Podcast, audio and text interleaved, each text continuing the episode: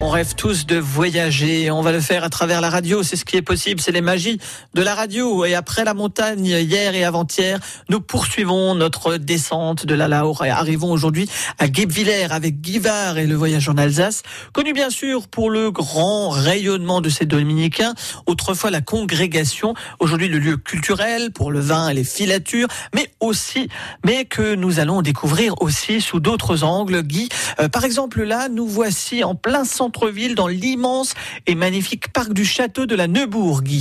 C'est un jardin extraordinaire, absolument.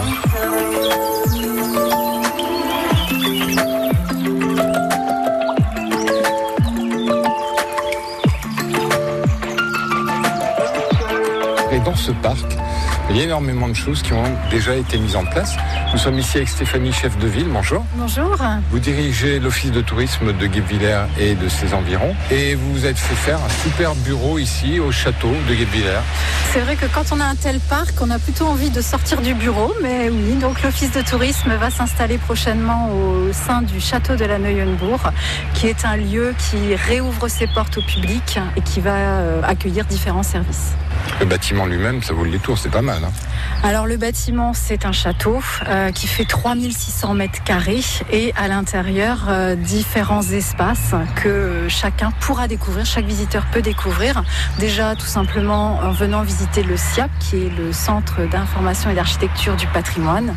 C'est une première clé pour pouvoir découvrir le territoire puisqu'à l'intérieur différentes collections y sont et on vous explique l'histoire du territoire. Ça va commencer avec les princes abbés de Murbach. On va passer ensuite par l'époque contemporaine. On va comprendre aussi le paysage euh, de notre territoire, comment est-ce qu'il s'est aménagé, pourquoi est-ce qu'il y a des vignes ici? Euh, et puis on fera un petit tour euh, ensuite pardon, au 19e siècle sous l'ère industrielle avec plein de choses faites pour pouvoir manipuler. Il y a des films en 3D, c'est très animé, il y a des petits questionnaires, des quiz. Donc c'est pas quelque chose de passif, c'est vraiment quelque chose où le visiteur est très actif euh, dans l'histoire de la ville. C'est surtout un rappel de l'incroyable diversité, de l'incroyable richesse de cette ville.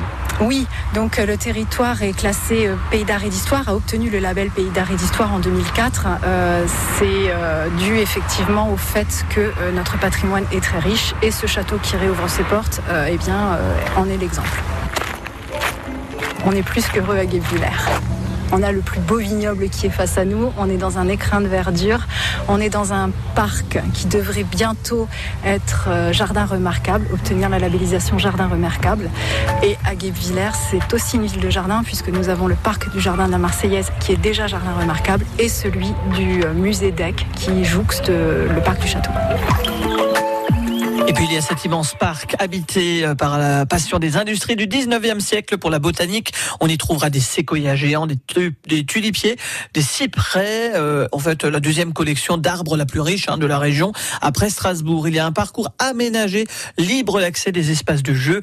Et en ce moment, une installation sonore, euh, sonore faite de musique et de céramique. Le tout ouvert et libre d'accès à retrouver sur le site internet tourisme-guebwiller.fr fr et le voyage avec Guivard, vous le retrouvez sur francebleu.fr et avec l'application France Bleu.